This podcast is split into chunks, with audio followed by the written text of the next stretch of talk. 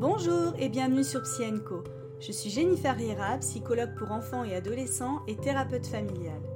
Je travaille dans un cabinet en Haute-Savoie et au sein de plusieurs associations. Je suis heureuse de partager avec vous ma passion pour mon métier en vous proposant des réflexions sur divers thèmes comme l'amour, l'amitié ou la famille au travers de concepts issus des théories systémiques et intégratives, approches qui accompagnent ma pratique depuis plus de 10 ans et que j'illustrerai au travers d'histoires d'enfants et de familles extraordinaires. Mon objectif est de proposer une image de la psychologie plus originale, innovante et moderne, et faire, comme je le dis toujours, un pas de côté sur des sujets parfois difficiles. Merci pour votre écoute. Entre comportement, troubles, représentation et carte du monde. Dans ma pratique, vous l'aurez compris, j'accorde beaucoup d'importance à l'individu, certes, mais également au système qui gravite autour de lui. Mais pourquoi au juste? En quoi l'analyse du système socio-familial m'aide à comprendre les comportements d'un enfant ou d'un adolescent? Tout simplement parce que, de mon point de vue, les comportements d'une personne sont très souvent directement en lien avec les représentations que celle-ci a sur elle-même, sur les autres, et sur divers thèmes comme l'amour, l'amitié ou la parentalité. Mais d'où viennent ces représentations? D'après les systémiciens, elle viendrait d'un niveau supérieur, inconscient, appelé la carte du monde. La carte du monde étant une synthèse de nos perceptions, notre vécu et nos valeurs induites par des expériences positives ou négatives vécues tout au long de la vie, dans lequel se mêlent également la culture, la religion, les mythes et bien évidemment l'histoire familiale. C'est cette carte du monde qui témoigne de notre appartenance à une lignée familiale sur plusieurs générations. Les représentations que cette carte du monde engendre sont une sorte de notice ou de lunette avec lequel nous regardons le monde, et elles influenceraient directement nos comportements tout au long de notre vie. De ce fait, c'est donc parfois l'analyse de ces représentations qui peut nous aider à faire disparaître un comportement problème chez un membre de la famille, car le dit comportement aurait parfois comme fonction de venir répondre à une représentation construite durant l'enfance.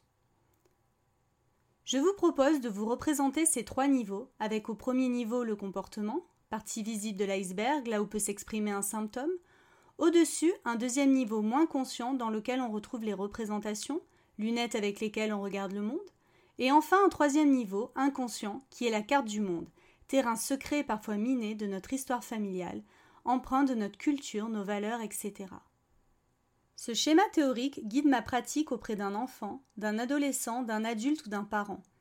Il me permet de mieux comprendre et appréhender un comportement. Par conséquent, avant de poser un quelconque diagnostic, je m'efforce de prendre le temps d'analyser ces trois niveaux, de porter les lunettes de l'individu et de sa famille pour percevoir le monde à sa manière et ne pas être tenté de le déposséder de ce qu'il sait, pour lui imposer ce que je pense savoir avec mes lunettes à moi et ma propre carte du monde. Et surtout, pour ne pas tomber dans le piège de l'étiquette diagnostique posée trop tôt et qui a, à mon sens, des conséquences dramatiques pour l'avenir du jeune et de sa famille. Cette méthodologie de pensée fait appel à une approche intégrative, incluant de manière simultanée une approche comportementale et cognitive, premier niveau qui comporte le comportement, une approche systémique centrée sur les représentations, le second niveau, et enfin, une approche plus analytique centrée sur une introspection de la personne sur elle-même et son histoire pour parvenir au niveau 3 qui est la carte du monde. Ces différentes approches en lien avec les différents niveaux sont à mon sens interdépendantes les unes des autres, et j'avoue être fatiguée par les guerres de chapelle dont elles font l'objet, avec l'idée qu'une serait plus pertinente et efficace que l'autre. Je ne suis pas tout à fait d'accord. Toutes les approches sont intéressantes et nécessaires pour comprendre l'individu dans sa globalité, et faire la part des choses entre l'inné et l'acquis, c'est-à-dire ce qui est de l'ordre du dysfonctionnement étiologique ou de l'ordre de troubles inhérents à des facteurs psychologiques et environnementaux. En effet, comment ne pas prendre en compte l'histoire de vie d'un individu présentant des troubles tels qu'ils soient? Comment ne pas prendre en compte la part génétique et organique d'un trouble? Comment nier l'impact d'un trouble ou d'un handicap sur une famille tout entière? Comment ne pas prendre en compte la souffrance d'un enfant agité ou présentant des troubles invalidants sous prétexte qu'il faut à tout prix trouver une cause originelle dans l'histoire familiale? Comment laisser des théories pseudo-scientifiques culpabiliser les parents et enfermer des enfants dans des étiquettes pathologisantes? Prenons l'exemple du trouble du comportement qui, je le rappelle, est un symptôme au même titre que la fièvre. J'observe avec une grande perplexité et une profonde inquiétude la vitesse avec laquelle les diagnostics de TDAH, trouble déficitaire de l'attention avec hyperactivité, ou de HPI, haut potentiel intellectuel, sont posés pour les enfants et ceux de plus en plus jeunes. Le TDAH est un trouble du neurodéveloppement dont les symptômes peuvent aisément correspondre à d'autres difficultés, à celle par exemple d'un enfant qui, par un manque de cadre sécurisant suite à une souffrance familiale, peut présenter une agitation motrice et psychique importante, des difficultés à maintenir son attention et une dysrégulation émotionnelle. Mais qui de la poule ou de l'œuf est arrivé en premier? Est-ce que le TDAH est inné chez l'enfant et entraîne une réorganisation familiale souffrante? Ou est-ce l'organisation souffrante du système familial qui crée des symptômes faisant penser à un TDAH Pas simple d'y voir clair, d'où l'importance du diagnostic différentiel qui, je trouve, est parfois trop vite balayé. Mon inquiétude porte aussi sur le HPI, haut potentiel intellectuel, dont les diagnostics se multiplient et avec parfois des bilans cognitifs ne mettant en rien en lumière des compétences intellectuelles au-delà de 130. Ce qui est pourtant une exigence pour poser un tel diagnostic. Mais en s'appuyant sur les aspects qualitatifs avec des difficultés de l'enfant répondant à une pseudo-liste de symptômes sans valeur scientifique, les diagnostics sont tout de même posés. Au risque d'être provocatrice, je me demande si nous n'assistons pas là à un business florissant autour de l'intelligence et des méthodes éducatives proposées par des pseudo-spécialistes face aux difficultés comportementales de l'enfant. Il semble aujourd'hui plus facile de dire que son enfant présente un trouble avéré, et encore mieux de dire qu'il est plus intelligent que la moyenne, que de venir travailler sur une difficulté au sein de la famille, voire du couple, en lien avec des représentations familiales et une appartenance troublée. Cela peut être également moins culpabilisant pour certains parents, et je peux largement le concevoir, d'autant plus que par-dessus le marché, les injonctions à une parentalité bienveillante et positive les culpabilisent déjà bien assez. Je ferai d'ailleurs un épisode à ce sujet, et je vous renvoie à l'excellent podcast de Caroline Goldman, psychologue, sur la critique de l'éducation positive et bienveillante. Attention, loin de moi l'idée de dire que les troubles tels que le TDAH et le HPI n'existent pas. Ils existent, je ne le nie pas. Je reçois de nombreux enfants et adolescents qui en souffrent. Mais ce que j'avance, c'est qu'il me paraît imprudent de poser des diagnostics trop rapidement sans avoir regardé ce qu'il se passe autour de l'enfant qui en est l'objet.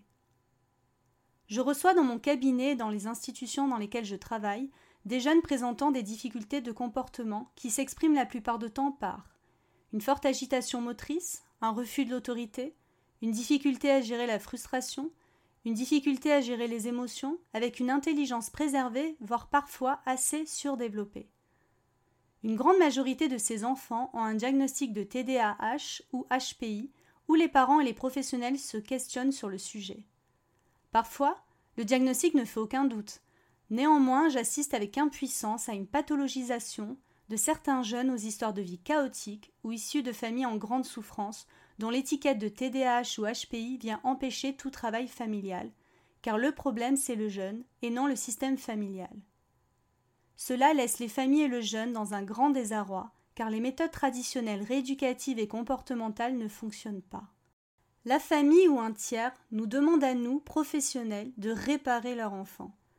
Comment ne pas prendre en compte les systèmes familiaux souffrants de ces jeunes et se cantonner à rester au niveau 1, c'est-à-dire à traiter le symptôme, le comportement problème, et de tenter de le réparer comme on réparerait une voiture en panne. Les parents démunis attendent de nous que nous rééduquions leur enfant pour diminuer la souffrance de celui-ci et surtout diminuer leur souffrance, notamment leur immense culpabilité, amplifiée par ailleurs par les retours négatifs de l'école et parfois de la famille élargie. Et si c'est cette culpabilité qui générait des difficultés chez l'enfant, si d'autres difficultés au sein de la famille pouvaient expliquer le comportement de l'enfant? Un autre angle de vue me paraît possible quand les accompagnements classiques ne fonctionnent pas et que les difficultés de l'enfant s'installent avec un fort risque de chronicisation, c'est-à-dire le risque que l'enfant intériorise ses troubles du comportement comme faisant partie de sa personne et que les parents continuent à s'enfermer dans leur culpabilité et l'épuisement et développent une représentation d'eux-mêmes comme étant des mauvais parents. Dans ce contexte, pour reprendre la métaphore de la fièvre, cela reviendrait à donner un doliprane à une personne fiévreuse et ajouter d'autres traitements car celui-ci ne ferait pas effet et les symptômes risqueraient de s'aggraver car nous ne prenons pas le problème dans le bon sens. En effet, certains jeunes se retrouvent avec une addition effrayante de prise en charge.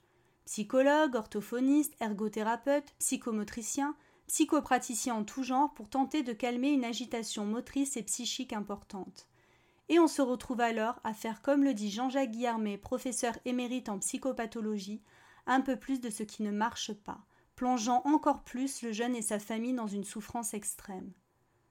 On cherche désespérément à traiter les conséquences du trouble plutôt que s'intéresser à la fonction des symptômes qu'il engendre. À quoi servent-ils?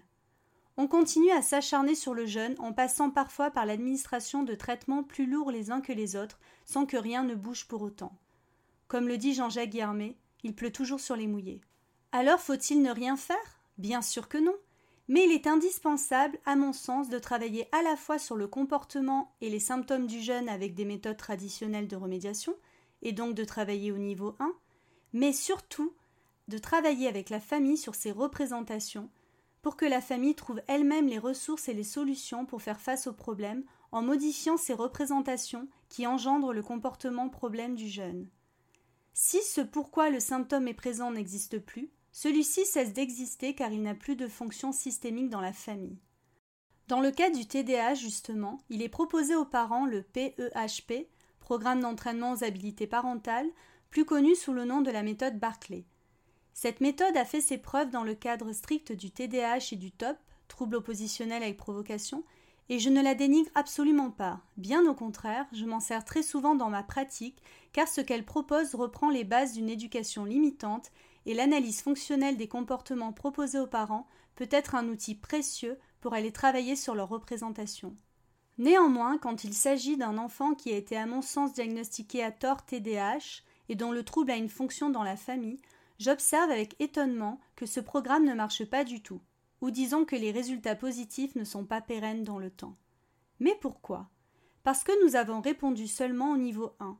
Nous avons traité les symptômes et le comportement avec des méthodes éducatives telles que les tableaux de comportement ou le renforcement positif par exemple. Le trouble de l'enfant ayant une fonction systémique dans la famille, si nous ne travaillons pas avec les parents sur leur représentation, alors sur le long terme rien ne bouge et les symptômes persistent voire s'aggravent car nous tapons sur le symptôme qui a une raison d'être, et donc l'enfant résiste.